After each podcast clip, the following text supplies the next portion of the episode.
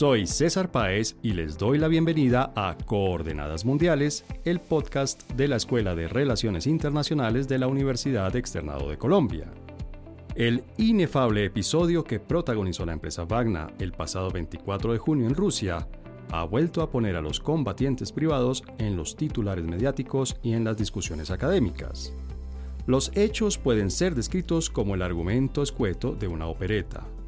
Primer acto, por orden de Yevgeny Prigozhin, el fundador y director del grupo Wagner, los miembros de esa organización, militares retirados, recorrieron casi 800 kilómetros en pocas horas con la intención de llegar a Moscú y derrocar a Vladimir Putin. Segundo acto, en una primera reacción pública, el presidente ruso se pronunció en los medios de comunicación de su país calificando el acto de traición y anunciando que los responsables serían duramente castigados. Tercer acto, pasadas algunas horas del inicio de esta operación militar, bueno, paramilitar para ser precisos, y cuando les faltaban 200 kilómetros para llegar a la capital rusa, aparentemente debido a la mediación de Alexander Lukashenko, el presidente de Bielorrusia, Prigozhin les ordenó a sus empleados que se detuvieran y se replegaran. Cuarto acto, Prigozhin sale hacia Bielorrusia, a lo que se creyó que sería un largo exilio. Quinto acto, Putin se pronuncia nuevamente en los medios de comunicación, pero ahora les ofrece a los miembros de Wagner, comillas, que se unan al ejército o que regresen con sus familias y seres queridos, comillas. Sexto acto, un par de semanas más tarde, Prigozhin regresa a Rusia. Por supuesto, esta síntesis está lejos de explicar el significado real de lo que aconteció. Para comenzar, es muy difícil calificar lo sucedido, dado que los hechos fueron protagonizados por algo que podríamos asimilar a un ejército privado, pero que no es realmente un ejército, no fue técnicamente un golpe de Estado. Tampoco era, stricto sensu, un grupo armado rebelde, por lo que no se puede calificar de insurrección popular. Pese a que algunas de sus acciones fuera de Rusia podrían ser descritas como terroristas, tampoco se trató de una acción de este tipo. Y es precisamente esta dificultad para clasificar a las empresas de este sector lo que hace muy difícil definir y regular sus actividades tanto dentro de los países como en los escenarios internacionales. A esto se suma que, si bien las acciones en combate son la parte más conocida de los servicios que ofrecen, sus portafolios son mucho más amplios y diversos y también opacos. Para analizar la importancia que tienen las empresas privadas de seguridad en los conflictos internacionales, su relación con los gobiernos que las contratan y el avance efectivo que hay en la regulación de sus actividades, nos acompañan María Alejandra Santos de la Universidad Pontificia Bolivariana, Angie Arenas de la Universidad Santo Tomás de Aquino y Andrés Macías de la Universidad Externado de Colombia.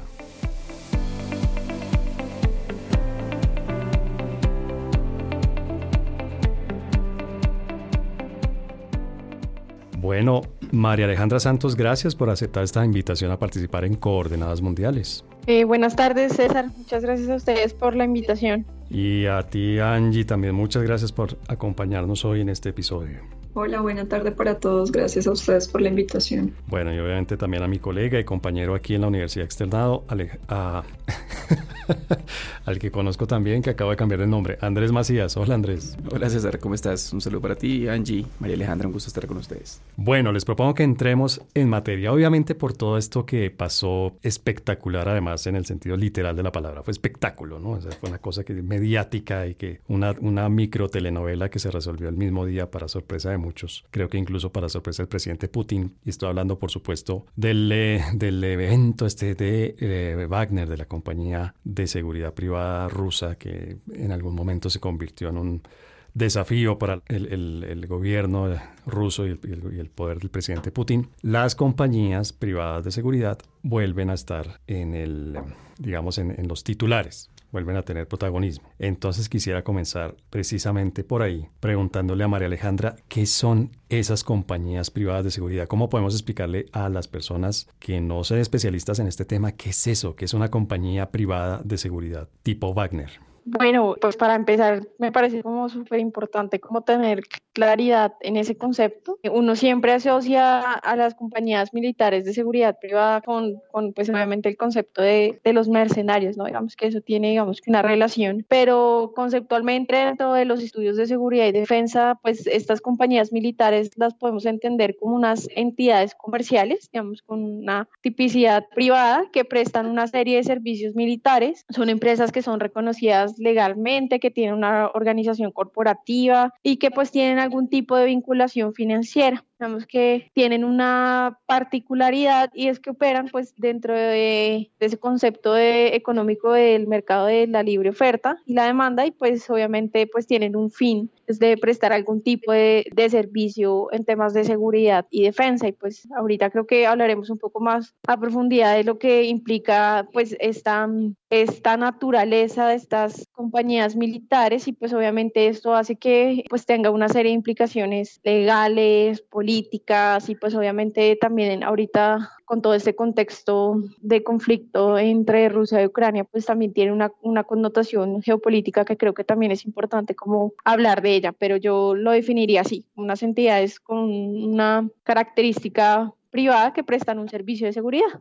Bueno, Angie, a partir de esta definición general que nos da María Alejandra, te pregunto qué tipo de servicios son los que en la práctica, en la vida real, prestan estas empresas, estas compañías, porque ya María Alejandra nos deja claro, son empresas privadas que venden servicios, servicios de seguridad, pero ¿eso qué quiere decir en la práctica? ¿Cuáles son esos servicios de seguridad? Bueno, básicamente los, los servicios que presta este tipo de compañías, eh, obviamente pues asesoría profesional en materia de seguridad, pero también algunos servicios que incluyen, por ejemplo, el contraespionaje, eh, servicios eh, logísticos, bueno, de, de apoyo logístico y militar, incluso son compañías que también prestan servicios eh, de seguridad a personal humanitario, por ejemplo. Digamos, ellos no solamente eh, se dedican a actividades propiamente militares, sino que muchas veces se dedican a apoyar procesos de reconstrucción em, eh, a partir, digamos, de, escenarios de posconflicto. También, pues, un poco lo que mencionaba de, de apoyo a la, a la labor humanitaria, a las misiones de paz. Y por eso es tan importante diferenciar las dos figuras de compañía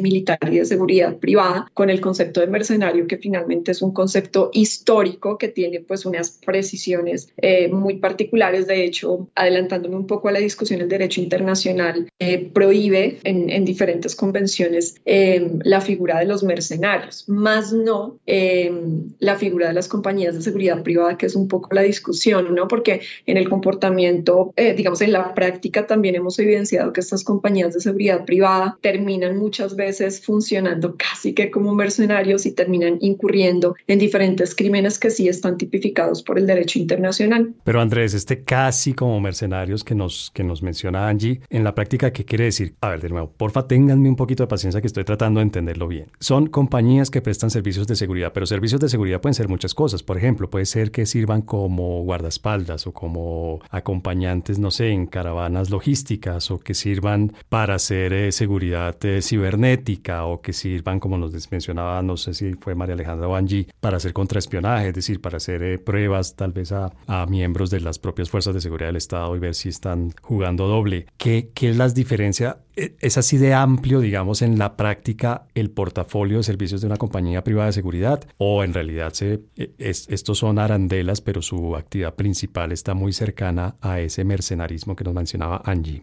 Bueno, pues César, yo empezaría por, por em, eh, mencionar que del fenómeno que estamos hablando, compañías militares y de seguridad privada, son empresas privadas legalmente constituidas como con su certificado de Cámara de Comercio en los diferentes países donde están constituidas, eh, tienen unas, unos objetivos claros. Como una empresa privada buscan obtener algún tipo de eh, rendimiento financiero, rendimiento económico por los servicios que ofrecen. Y eso es por, por, eso hablamos de empresas privadas, de los servicios que, que, sean militares o privados. Yo haría otra salvedad y es que hay compañías militares privadas que proveen servicios militares y hay compañías de seguridad privada que proveen servicios de seguridad y vigilancia. Esos servicios de de seguridad y vigilancia, por ejemplo, son los que están generando servicios de vigilancia en los edificios, centros comerciales aquí en Colombia, donde estamos muy familiarizados con esto. Entonces existen dos tipos de servicios, los militares y los de seguridad. Pero hay empresas a nivel mundial, a nivel eh, transnacional, que ofrecen los dos tipos de servicios, militares y de seguridad. Y por eso deberíamos hablar de todo el fenómeno en, su conjunto. Pero cuando decimos militares es que son combatientes. Entonces, dentro de los militares hay diferentes niveles de lo que podríamos catalogar como una compañía militar privada. Desde, y, diferentes autores, uno de los que más conocen, seguramente Angie y María Alejandra también lo conocen, es uno que diferencia tres tipos de servicios militares. Los que combaten, los que ofrecen servicios de logística, los que ofrecen servicios de consultoría, los que ofrecen servicios de inteligencia y otros que ofrecen servicios como, por ejemplo, armamento, comida, logística, eh, y ahí podríamos entrar a ver toda una diferente variedad de servicios que se ofrecen que pueden ser parte de una cadena. Una misma empresa puede proveer todos o hay unos que se concentran solamente en el, en el servicio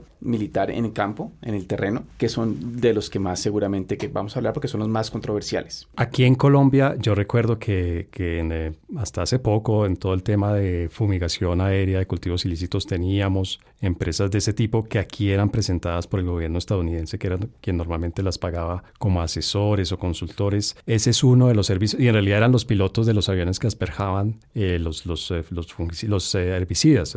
Estamos hablando obviamente de glifosato. Ese es un tipo de servicios de los que prestan estas empresas de seguridad. Por ejemplo, y ahí estamos hablando de DynCorp, que era la, que más así, la, que tenía el contrato más grande en Colombia, los contratos más grandes, que aquí no ofrecía servicios de combate, aquí ofrecía servicios de fumigación dentro del Plan Colombia con recursos de Estados Unidos, pero además de ella había otras 15, 20 empresas que aquí nunca sabíamos porque no, no esa información era, era relativamente confidencial. Sí, relativamente. Pero DynCorp también ofrece esos mismos servicios en Afganistán y ofrece otros servicios que ya no son solamente fumigación, sino que pueden entrar en cualquiera de ese espectro, desde el, el, enfrentamiento en el campo de batalla hasta logística en cualquier contexto. Entonces, DynCorp es una que para nosotros es la más cercana, pero incluso para nosotros no es muy familiarizado a menos que uno esté eh, conectado con el sector de seguridad y defensa en Colombia. Claro. Y María Alejandra Wagner, ¿cuál, es el portafolio de servicios de esta que es, digamos, la empresa que uno más tiene presente por, por todo lo que ha sucedido y todos los titulares y todas las noticias? ¿Cuál es su portafolio de servicios?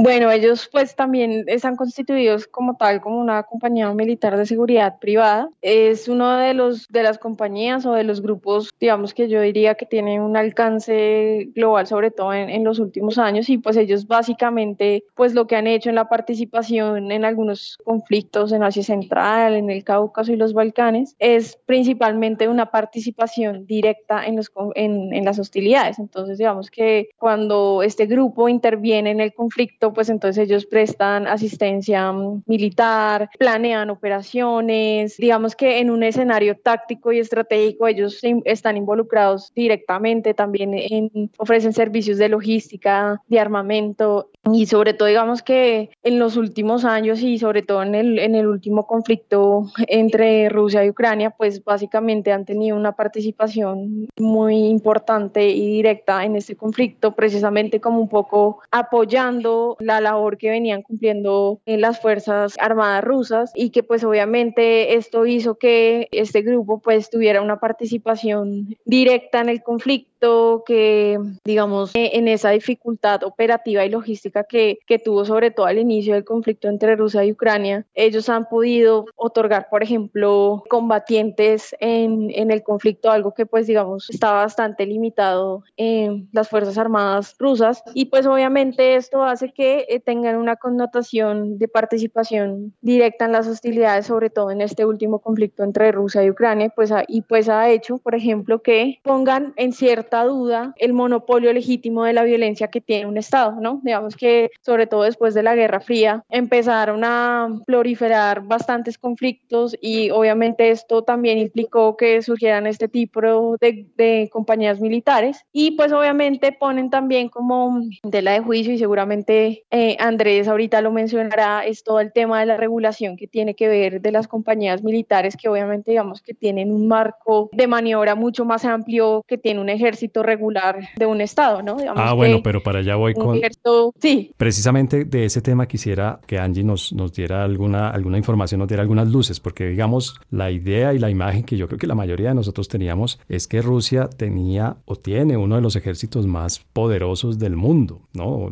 No es el, no es el ejército de Estados Unidos, obviamente, pero es uno de los ejércitos más poderosos del mundo. Militarmente Rusia todavía era vista como una de las grandes potencias del mundo. ¿Qué necesidad tiene Rusia? ¿Qué necesidad necesidad tuvo Rusia? ¿Que ¿Por qué le convino a Rusia contratar esta empresa para ayudarse en la guerra de Ucrania? ¿Por qué, por qué terminaron contratando a Wagner para combatir en Ucrania, Angie? Bueno, fíjate que ahí es donde se empiezan a ver un poco las zonas grises de este fenómeno, porque entre otras cosas, la contratación de eh, compañías de seguridad privada en Rusia está prohibida, es decir, que Wagner legalmente hablando no existe. Y es por eso que Wagner ha considerado, y esta es otra, eh, otra de las, digamos, de, de, de, las aristas múltiples que tiene el tema de la, de la definición estricta de, este concepto de mercenarios, de compañías de, seguridad privada. Wagner se considera un grupo paramilitar y es un poco lo mismo que ha pasado con Academy de Estados Unidos, que antes se llamaba Blackwater, es exactamente, digamos, son dos empresas, si lo vamos a llamar de esa manera, muy similares, en el sentido en que terminan participando en guerras foráneas, de alguna manera bajo o los intereses de un, de un Estado potencia, pues en el caso de Estados Unidos en las guerras de Irak y Afganistán, en el caso de Rusia, pues eh, la guerra en Ucrania. Pero, pues básicamente, ¿por qué los estados y particularmente los estados potencia? Porque son ellos, son las potencias del sistema internacional quienes más hacen uso de este tipo de servicios, no son los países en vías de desarrollo, entre otras cosas porque son servicios supremamente costosos, ¿no? Que muchas veces son pagados por el Estado. ¿Me, escuchan? Creo que me... Sí, vemos, ya parece que me había desconectado. Y, y, en el caso particular de Rusia, eh, ¿por qué los estados hacen este tipo de, de compañías? Pues porque básicamente ellos hacen el trabajo sucio que no puede hacer el Estado en un escenario, en un escenario de guerra, en la medida en que los estados están sujetos a diferentes convenciones internacionales que van a regular el comportamiento que deben tener los ejércitos regulares en una guerra de X o Y naturaleza, llámese conflicto armado internacional o conflicto armado interno, pues los convenios de Ginebra nos dicen de manera y sus protocolos adicionales nos dicen de forma muy clara qué es lo que se le permite o no se le permite a los ejércitos regulares y pues de alguna manera al existir estos vacíos jurídicos en el sistema internacional con relación eh, justamente a la naturaleza de este tipo de, de actores, por llamarlos de una forma más general, pues los estados aprovechan estos vacíos para poder contratar un servicio particular y no tener que responder ante la comunidad internacional por la comisión de crímenes de guerra o de lesa humanidad.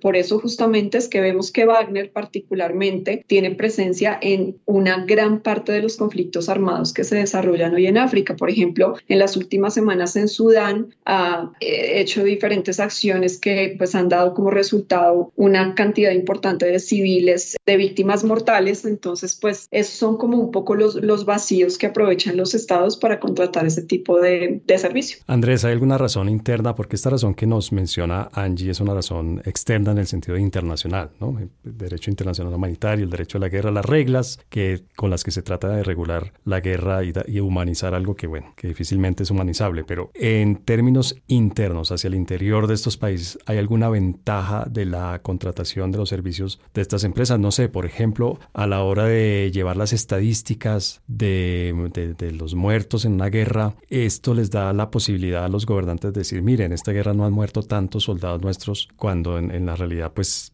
han muerto muchos eh, soldados privados, digámoslo así. Sí, César, yo creo que eh, sí hay muchos, sí hay, varios factores internos que se podrían mencionar. Y si quieres, antes de llegar a lo que tú me mencionabas y complementando algo de lo que mencionaba Angie, yo creo que pues, si uno quisiera analizar este fenómeno a nivel global, deberíamos tratar también de entender que el modelo de desarrollo de las empresas en Estados Unidos, Europa, es diferente al desarrollo de este modelo de negocio en Rusia, donde en Rusia todo el, el, relacionamiento entre el Estado, que es el principal cliente usualmente, y estas empresas es poco transparente, es muy turbio, es, tiene, una, una, connotación muy compleja que hace que el caso de Wagner, como lo mencionó Angie, no puedan contratar, pero existen y existen en diferentes partes del mundo. En Estados Unidos eh, y Europa, pero volviendo al tema de Estados Unidos, donde vienen eh, respuestas para tu pregunta, el relacionamiento es mucho más, es, eh, es mucho más transparente, funciona como un mercado totalmente capitalista, donde la empresa busca crecer y es el principal contratista del Estado. Claramente transparente en el sentido, en el papel. En la práctica hay muchos escándalos de mal práctica por parte de esas compañías de cómo esas compañías son los que se hacían torturas, esas compañías son los que cometían los crímenes y el trabajo sucio, si lo quisiéramos plantear así, aunque también hay que tener en cuenta que eso no es lo único que hacen. Y la industria como tal tiene muchos escándalos mm, totalmente reprochables, pero también tiene muchos beneficios a la hora de proveer servicios militares y de seguridad que no solamente se hacen en el campo de batalla. Ahora, a nivel interno, el caso de Estados Unidos es muy interesante para entender el contexto al cual pueden llegar. Y es que, claro,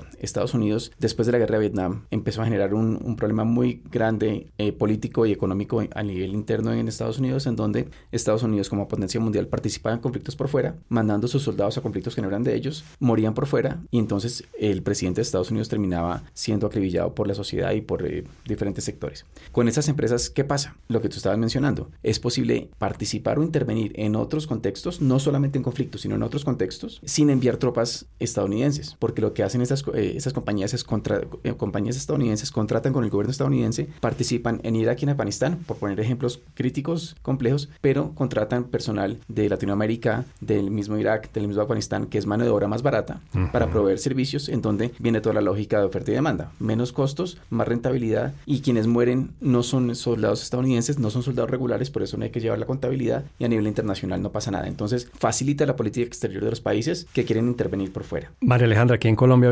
obviamente tenemos la experiencia horrible de los paramilitares que hasta cierto punto, mutatis mutandi, se asemejarían a estas empresas privadas de seguridad. Este, este caso de Wagner que, que se le da la vuelta a su contratista perdón, a quien lo contrata. ¿Es algo que ha sucedido antes o esto es algo absolutamente excepcional? Eh, ¿Acá en Colombia o en el mundo? En el mundo. Yo, pues yo personalmente no recuerdo, pero no sé si es, si es algo que, digamos, ese sería uno de los costos en los que se, se incurriría al contratar una empresa privada de seguridad, la posibilidad, el riesgo de que se, se revele y termine queriendo eh, quedarse con el poder. Bueno, pues yo de pronto acá Andrés nos, nos pueda profundizar más sobre ese tema porque no conozco un otro caso así como el, que sucedió ahorita entre, pues entre el grupo Wagner y, y, Rusia, creo que digamos ahí fue entendiendo un poco el contexto, ¿no? Porque pues cuando Rusia inicia como toda esa ofensiva militar en Ucrania, al principio pues obviamente los objetivos que se habían trazado estratégicos pues no se cumplieron y al cambiar de estrategia pues obviamente empiezan a vincular a, este grupo eh, Wagner como en un ejemplo de terciarización de la, de la seguridad era principalmente porque tuvieron una serie de, desafíos y, de limitaciones logísticas que el ejército ruso pues tuvo que enfrentar y que obviamente digamos que creo que esta es una de las de las condiciones en donde una compañía militar pues tiene mayor margen de maniobrabilidad y es que obviamente funciona como lo mencionaba Andrés mediante una lógica capitalista de un beneficio económico y pues obviamente eso le permite obrar mucho más rápido, ¿sí? digamos que obviamente existen una serie de limitaciones presupuestales para un Estado que tiene que aprobar un presupuesto en seguridad, que tiene que cumplir con unos, unas restricciones constitucionales y legales que, que hacen que, por ejemplo, un ejército pues deba cumplir con una serie de, de normas de derechos humanos y derecho internacional humanitario. Entonces, pues cuando tú involucras un grupo o una compañía militar en, en un conflicto, pues obviamente hay una serie de ventajas, pero también unos riesgos altísimos como el que sucedió ahorita entre Rusia y Ucrania y era que obviamente pues esta situación como una medida para presionar también ese apoyo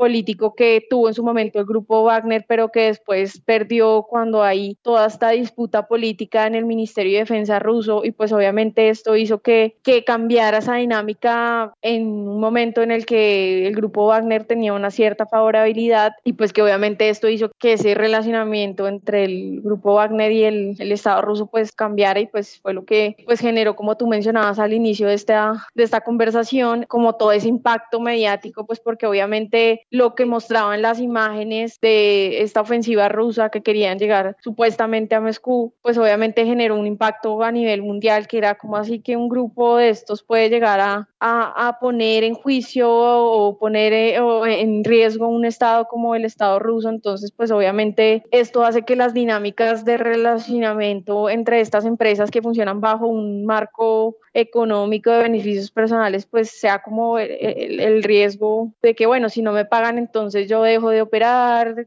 cambio los cursos de los conflictos. Entonces, pues digamos que yo creo que esa es como, así para terminar esta intervención, como el gran riesgo que tienen estas compañías militares y es que en cualquier momento, bajo esa lógica capitalista, pues pueden cambiar o pueden decidir eh, continuar con el proyecto que hayan iniciado con cualquier Estado. Y pues obviamente esto también limita un poco ese control que un Estado puede hacerle a estas compañías militares. Angie, es, digamos, es frecuente que las compañías militares se cambien de bando ante el mejor postor o hay cierto grado, yo no sé si en eso exista, pero cierto grado de honorabilidad, de, del peso de la palabra empeñada que hace que eso no sea tan frecuente y, no sé si además de eso, que es otro fenómeno, hace un momento eh, hablábamos de, de, qué tan frecuente es que se, den la vuelta completamente e intenten desafiar el poder que las contrató. Tan frecuente es que el, el padre de la ciencia política moderna eh, escribe todo un libro en torno a este tema en particular. Cuando Maquiavelo escribe El Príncipe, justamente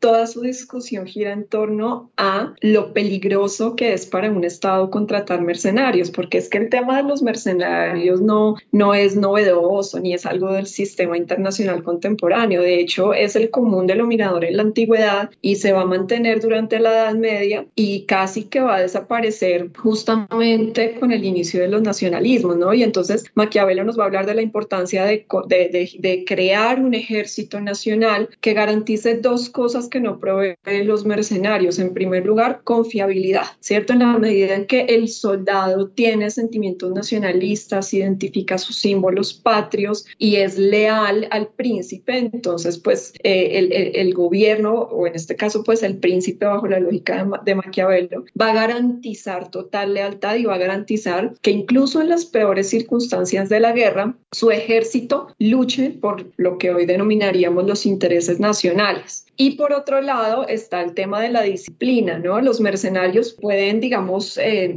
hacer las veces de un militar, eh, generar acciones militares, pero no tienen la disciplina ni la jerarquía propiamente, aunque vemos que, por ejemplo, en el caso de Wagner hay unas lógicas de jerarquía, pero eh, pues no necesariamente existe el mismo respeto hacia la lógica de organización jerárquica que tenemos en un ejército regular. Entonces es muy común y muy habitual que los mercenarios no respeten respeten las figuras de autoridad o se subleven ante incluso las propias, eh, los mandos medios y altos de sus, propios, de sus propias organizaciones. Entonces, eh, digamos, para responder de, de manera muy concreta, pues es el común denominador. Y por eso justamente es que los mercenarios son un servicio tan costoso, porque es que finalmente se van a vender siempre al mejor postor y el mejor postor es quien pague más, ¿no? Entonces, pues sí, la respuesta es sí.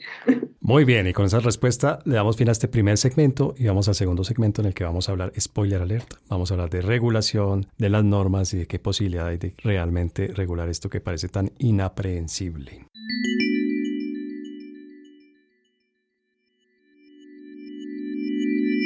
Bueno, en el primer segmento de este episodio teníamos una definición de lo que son las empresas privadas de seguridad, obviamente con su ramificación militar. Nos daban ustedes ejemplos de cómo funcionan, de qué hacen, de qué servicios son los que prestan. Y también hablábamos de los problemas que pueden generarle a la comunidad internacional e incluso a los propios estados que las contratan para pelear sus guerras. Y ustedes señalaban, cada, cada una y cada uno de ustedes en sus intervenciones señalaban que, entre otras cosas, la conveniencia era que permitía eludir, por lo menos eludir, la normatividad que hay en el derecho internacional, en el derecho internacional humanitario. ¿Qué posibilidades hay? ¿Qué, qué tanto hoy en día hay una reglamentación, Andrés, que permita, no sé, controlar un poco el funcionamiento de estas empresas de seguridad? Eh, bueno, pues César, yo ahí partiría por dos cosas y retomando lo que Angie eh, dijo hace, hace un momento, y es que una cosa son mercenarios y otra cosa son compañías militares y de seguridad privada lo menos en el papel. En la práctica podríamos entrar a discutir si las compañías de hoy son mercenarios o no son mercenarias, pero en la práctica los mercenarios están tipificados, existe una definición de lo que es un mercenario en el derecho internacional, no cobija a todo el mundo necesariamente a todos los países porque no todos los países han firmado la convención que regula, que, que prohíbe, perdón, el uso, financiación y entrenamiento de mercenarios, pero los mercenarios ya están regulados y están prohibidos en el sistema internacional. Las compañías no lo están porque no son mercenarios y tampoco existe una regulación puntual frente a qué pueden y qué no pueden hacer, más allá fuera de lo, la regulación que tienen civiles que participan en conflictos armados. O sea, por decirlo de cierta manera, para el derecho internacional humanitario, las compañías militares privadas de seguridad no existen. Son un unicornio. Son como un actor que puede asimilarse a un combatiente o a un civil, no serán combatientes, porque no son ejército regular, como ya lo hemos discutido. Serían civiles que participan en hostilidades. Y de pronto aquí podríamos debatirlo con algún internacionalista, no sé si Angie o, María Alejandra lo, lo puedan revisar también, pero son civiles que participan en hostilidades porque no son combatientes.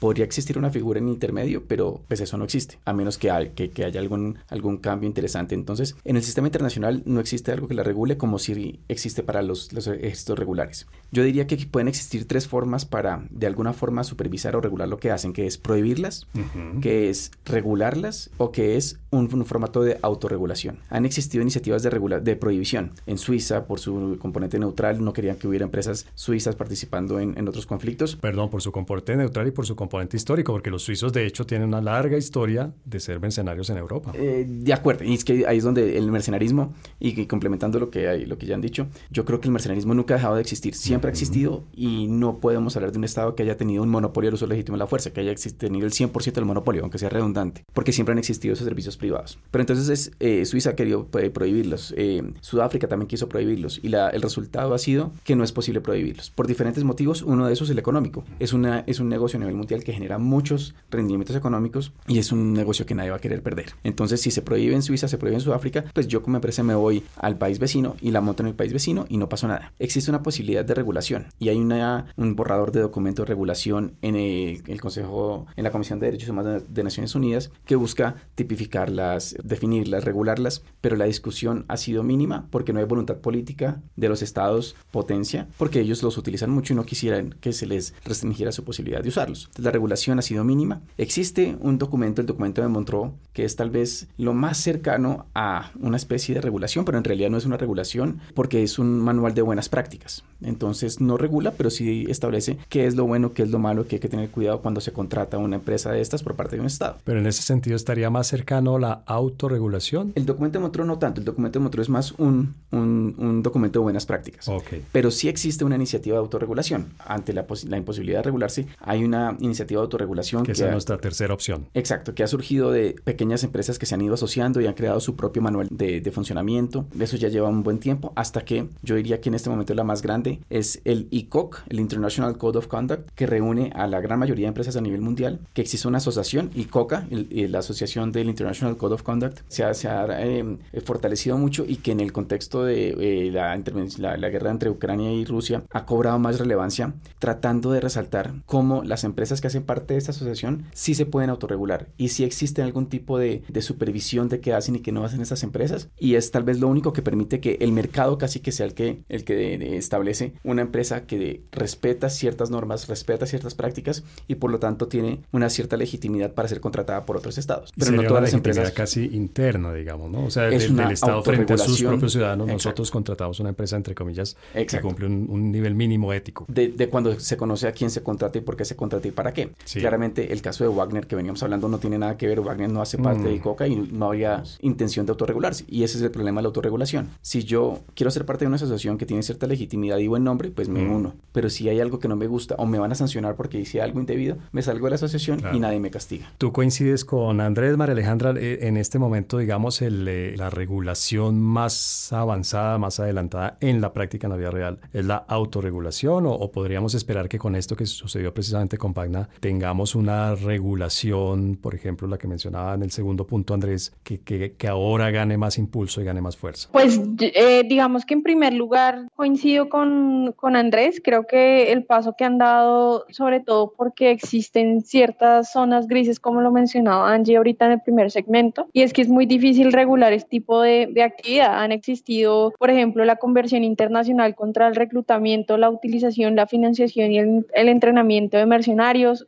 la resolución 2465 de la ONU que declaró criminal el uso de mercenarios contra los movimientos de liberación nacional y otra serie de mecanismos de regulación internacional, pero que digamos que en la práctica han tenido cierta dificultad para regular precisamente este, este tipo de actividades. Y es también precisamente porque también como lo mencionaba Andrés, pues obviamente esto implica una voluntad política que a veces pues los estados prefieren digamos que no involucrarse políticamente en un escenario internacional porque obviamente sus operaciones, por ejemplo, de Estados Unidos, revisaba algunos datos y por ejemplo en el año 2019 el, el Pentágono gastó 370 mil millones en contratación en este tipo de, de compañías, más de la mitad del gasto que ellos tienen relacionado con la defensa. Entonces, obviamente, involucrarse en escenarios internacionales en, de regular esto, pues obviamente implica asumir unas posturas que no se van a utilizar este tipo de, de figuras en, en, la provisión de los servicios de seguridad y defensa. Y lo que han optado es, pues obviamente, hacer como eh, esa autorregulación. Por ejemplo, revisaba que precisamente ahorita que hablaban del caso de Suiza, ellos sacaron una guía para los estados para um, que los, las, o sea, las ramas legislativas pudieran tener herramientas para regular este tipo de actividades, ¿sí? Entonces, lo que han optado varios estados es precisamente como dentro de sus sistemas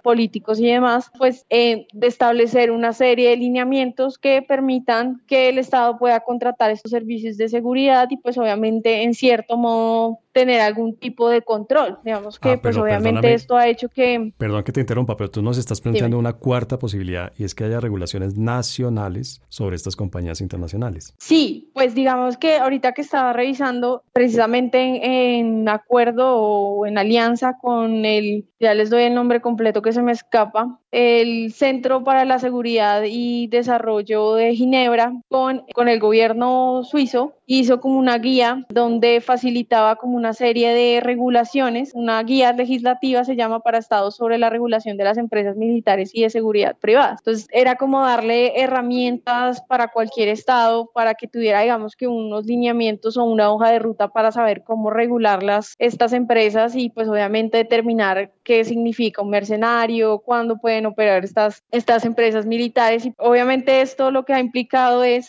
que los estados pues asuman una postura de autorregulación donde limiten un poco cómo pueden o no eh, facilitar la operación de estas empresas militares en, en algunos conflictos porque al fin y al cabo terminan siendo empresas, estamos en algunos casos pues legalmente constituidas, que funcionan bajo una lógica económica y demás. Y pues que obviamente tienen un lobby, por ejemplo, en los Estados Unidos pues el lobby de las empresas de seguridad privada pues es bastante fuerte y los contratos a los que pueden acceder en el Departamento de Defensa pues son bastante um, importantes y pues que generan un beneficio económico. Entonces digamos que es todavía un tema que, que hoy en día a pesar de estar en el, en el siglo XXI pues que implica también un, una regulación mayor y de pronto ahorita aprovechando pues la coyuntura internacional y demás, pues haya o exista un consenso de regular este tipo de, de empresas, sobre todo digamos cuando empiezan ya a, afectar o a vulnerar los derechos humanos y se empiezan a cometer crímenes de guerra o crímenes de, de, lesa humanidad en donde pues hay ya pues hay una connotación humanitaria que pues claro. implica que haya una regulación y un control por parte de los estados y de los organismos internacionales. Claro, y Angie, ya para terminar este segundo segmento, una preguntita que, que yo diría que hace pocos meses hubiera sido de ciencia ficción, pero que hoy en día es de realidad. Las normatividades siempre van un paso o varios pasos atrás de la práctica y en este caso de la guerra yo creo que obviamente no es la excepción. Estas compañías hoy en día están ofreciendo servicios también militares, pero de tipo cibernético, de ciberataques, de sabotajes, de hackeos, de todo este tipo de, de, de, digamos, de nuevas formas o de nuevas modalidades o nuevas técnicas de la guerra. Y frente a eso, estas normatividades de las que nos hablaron tanto Andrés como María Alejandra, ¿tienen, han dicho algo o eso todavía? Quiero decir, si ni siquiera se ha podido regular lo, lo que se ha dado desde hace, no sé, 20, 30, 50 años, se está empezando a hablar del tema cibernético de los ciberataques, de la ciberguerra? Ahí confluyen varios temas. Lo primero es que tenemos que diferenciar entre lo que es legal, lo que es ilegal, lo que hace parte del derecho público, lo que hace parte del derecho privado. ¿cierto? El mercenarismo está más que prohibido por las convenciones eh, internacionales, claro. Ahí tendríamos que ir a la discusión de si se ha firmado y ratificado la convención, porque finalmente es, es un asunto voluntario, ¿no? Eh, pero incluso antes de que, de que la Organización de las Naciones Unidas eh, sacara la convención del 89, que era la que mencionaba ahorita Andrés, em, la Unión Africana en el 76 ya había sacado una convención que es la, la Convención de Luanda para la prohibición de mercenarios en África. Entonces, si vamos a hablar de mercenarismo, está completamente prohibido, pero cuando hablamos de las compañías de seguridad privada, estamos hablando de que ahí no tiene por qué haber una figura de combatiente. Ahí lo que tendría que haber es compañías que prestan servicios de seguridad, es decir, de vigilancia, de acompañamiento, ¿cierto? Ahí no estábamos hablando de ninguna clase dentro de los marcos normativos legales, ¿cierto? Bueno, los marcos normativos no estamos hablando de ninguna acción ofensiva o de ninguna acción propia de un combatiente. En ese sentido, cuando estamos hablando de ciberataques, estamos hablando particularmente de una acción ofensiva que puede puede ser llevada a cabo por un combatiente, ¿cierto? Por un, un soldado en en, en, en, ciberseguridad y en ciberdefensa, pero cuando estamos hablando de que una compañía de seguridad privada lleva a cabo un ciberataque, ahí ya estamos hablando de, de una compañía criminal, ahí no estamos hablando de ninguna acción legal, ¿cierto? Entonces es, es un poco más bien la tipificación de la delincuencia organizada transnacional, esa es otra discusión, ¿cierto? Entonces yo creo que una de las grandes discusiones de hoy con respecto al derecho internacional es justamente qué es cada cosa, qué puede o no puede ser un sujeto del derecho internacional eh, legalmente constituido, eh, en el caso del derecho público, en el caso del derecho privado, lo que hablaba Andrés de la autorregulación, ¿cierto? Pues ahí ya estamos hablando de derecho privado y eso ya es un tema de si yo contrato un servicio de seguridad privada, qué espero de ese servicio y dentro de los marcos normativos internos, qué puede o qué no puede eh, hacer cualquier funcionario de esa organización. Pero aquí estamos hablando de muchas cosas distintas y yo creo que el primer paso es de definir bien qué es cada cosa y en ese sentido, pues qué vamos a considerar legal, o, o, eh, alegal o ilegal cómo lo vamos a, a, regular, ¿no? Entonces, eh, ya estamos en la quinta generación de la guerra, incluso hay autores que hablan de la sexta generación de la guerra, pero el derecho internacional está diseñado para una guerra, si acaso, de cuarta generación, mm. ¿cierto? Llegamos hasta la cuarta generación con todas las, las, las convenciones de, de, Ginebra, sus protocolos eh, adicionales, de hecho, el protocolo adicional número uno del 77 nos va a definir qué es un mercenario ¿sí?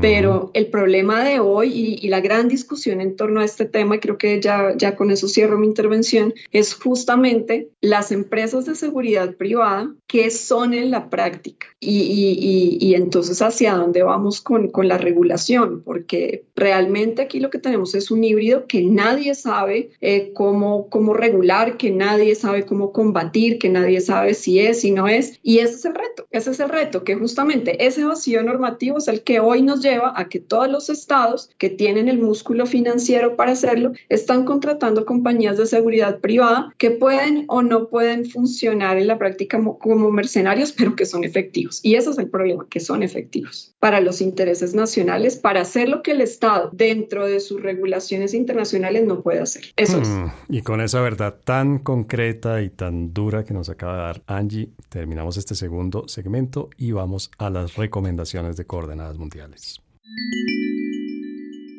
La recomendación bibliográfica de coordenadas mundiales. Bueno, María Alejandra, las personas que quieren saber más de este tema, que quieren entender mejor lo que sucede con las compañías privadas de seguridad, las compañías militares, los mercenarios, etcétera, etcétera, las personas que necesitan diferenciar Wagner, la empresa de seguridad de Wagner, el, eh, el, el compositor, el gran compositor de música clásica, ¿a dónde deben ir? Bueno, pues digamos que obviamente está toda la pues literatura académica que uno puede recomendar.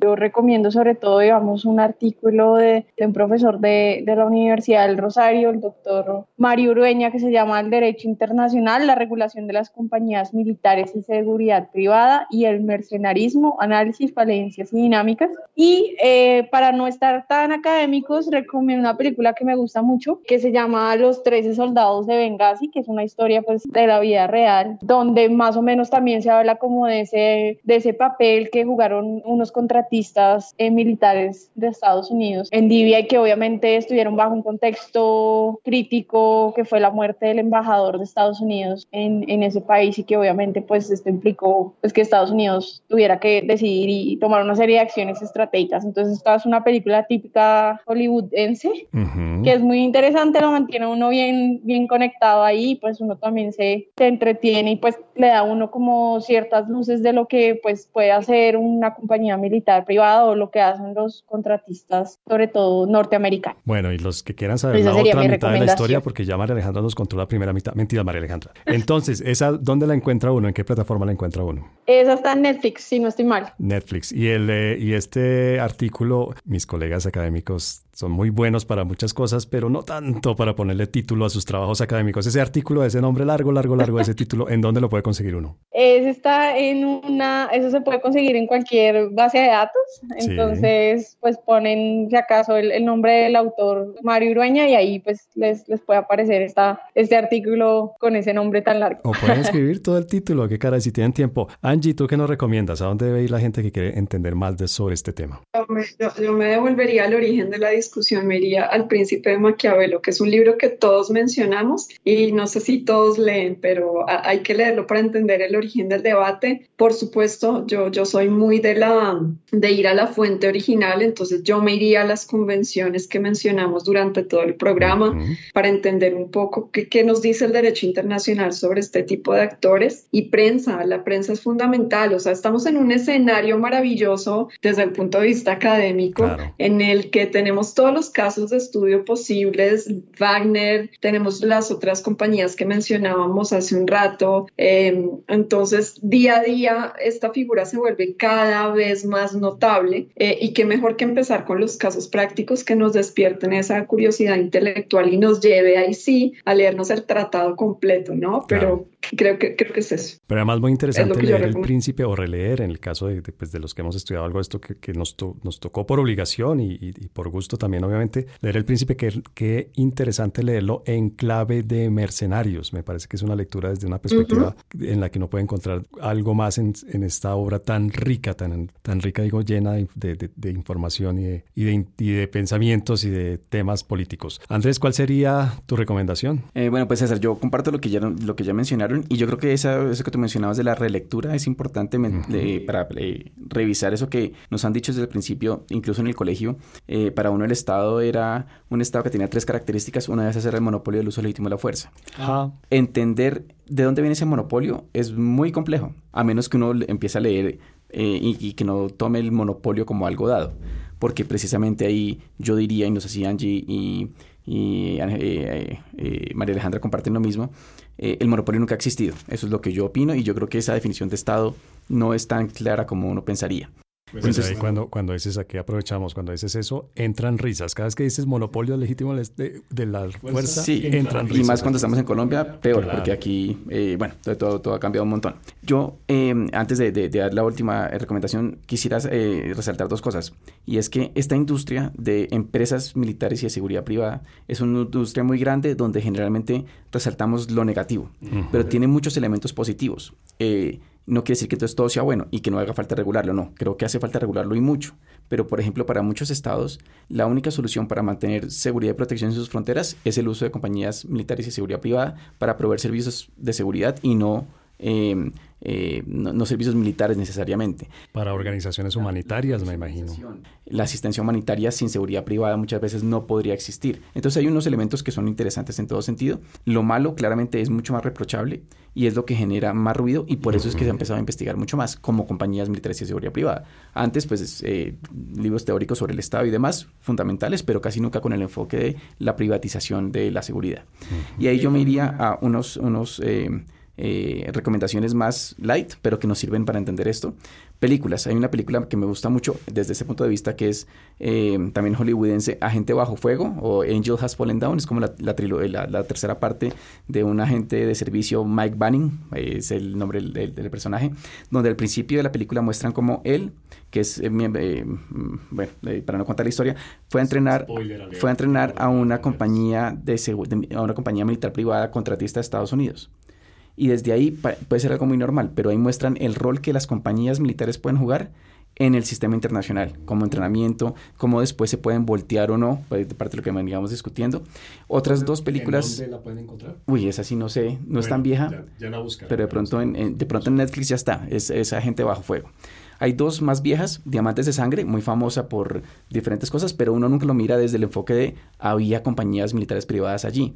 Muy interesante y el caso de Sierra Leona es muy, muy interesante para entender lo que tiene este contexto. Una que es más cercana a nosotros, Prueba de Vida, es más vieja, con Russell Crowe y Meg Ryan.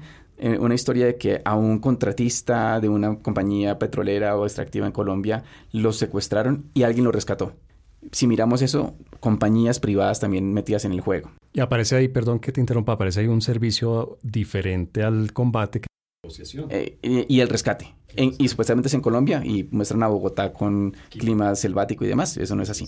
Y otra película que es muy interesante para que lo uso en mis clases, que es Los Increíbles. Esa película animada de una familia con poderes especiales. Perdón, ¿cuáles increíbles? Los, los Increíbles. ¿No se llaman así? animados? Sí, dibujitos animados. Una familia, el papá eh, los hijos, que hasta el bebé tiene poderes, toda una serie de, de, actores que no son fuerza pública, que tienen poderes especiales y que a veces el Estado sí los contrata, pero a veces no los contrata. Si uno lo mira, obviamente con este contexto más académico y legal, ¿ellos qué son? ¿Son compañías militares que el Estado contrata o no son compañías y entonces son mercenarios porque son individuos que no tienen nada que ver con el Estado, pero ofrecen seguridad? ¿A quién se la ofrecen? ¿Al bueno o al malo? Es bien interesante. Bueno, y hay muchos, no solamente los... La verdad me sorprende gratamente esa recomendación, me parece muy interesante vista desde ese punto. No, no para los niños, o sea, que los niños no lo vean así, sino para meterle un poquito mira, de análisis. Mira, Nene, te va a explicar lo que es un mercenario. Pero, eh, pero sí, yo diría que muchos, varios, muchos de los, de los, eh, de los superhéroes, ¿no? Incluso, bueno, hay muchos sí, superhéroes en, que en se pueden así, por ejemplo, Batman, ¿qué es? ¿Batman es bueno o es malo o es, es un vigilante? ¿Y el vigilantismo está cercano al mercenarismo o no? Bueno, eh, hay muchos bueno, hay, hay, hay, muchos ahí. Bueno, muchas gracias por su recomendación recomendaciones. Yo quisiera hacer una, una última recomendación. Claro, Angie, dime. Si me lo permites. Eh, hay una película ya, ya que, que, el profesor Andrés estaba hablando de eso, hay una película que se llama Beast of No Nation, que retrata todo el fenómeno de reclutamiento de niños soldados en África eh, por parte de, las, de, las, de los grupos de mercenarios. Es una película maravillosa que muestra desde adentro el, digamos, el, el drama humano en torno al reclutamiento de niños para estos fines. Y también eh, recomiendo que se lean los textos del profesor Andrés Macías a propósito de un duro en estos temas. Pues muchas gracias. Muy bien, gracias, por, esas recomendaciones y obviamente por la última también.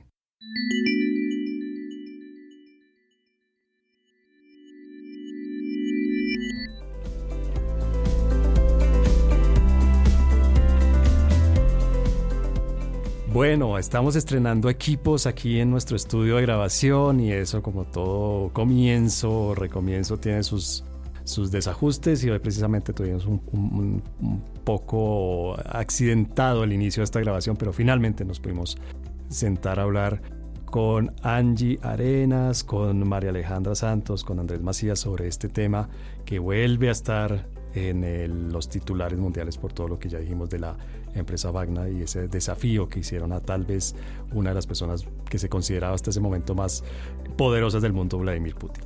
Muchas, muchas gracias Angie por habernos acompañado y habernos explicado y habernos dado luces sobre este tema. A ustedes, muchísimas gracias. Y a ti, María Alejandra, por supuesto, también muchas gracias por habernos acompañado y habernos también puesto en perspectiva todo este, todo este enredo de las compañías militares y los mercenarios. No, César, muchas gracias a ustedes por, por la invitación y por la conversación y gracias también a, a Angie y a Andrés que conozco desde hace rato. Creo que siempre nos, nos encontramos en estos espacios. Entonces, gracias por la invitación y pues lo que necesiten a la orden. Muchas gracias y Andrés, por supuesto, muchas gracias por tu presencia aquí en el estudio, por acompañarnos en todo este episodio y por tu recomendación de los increíbles. Pero ¿cuál? ¿La uno o las dos? Yo diría que la 3, La donde tres. hay más actores. No, muchas gracias por la invitación y es un, gusto poder eh, conversar con todos ustedes sobre este tema. Bueno, y por supuesto, muchas gracias a todas las personas que nos escuchan, nuestro, a nuestro productor Rafael Piñeros y a nuestro técnico en grabación y edición, don Javier. Muchas, muchas gracias.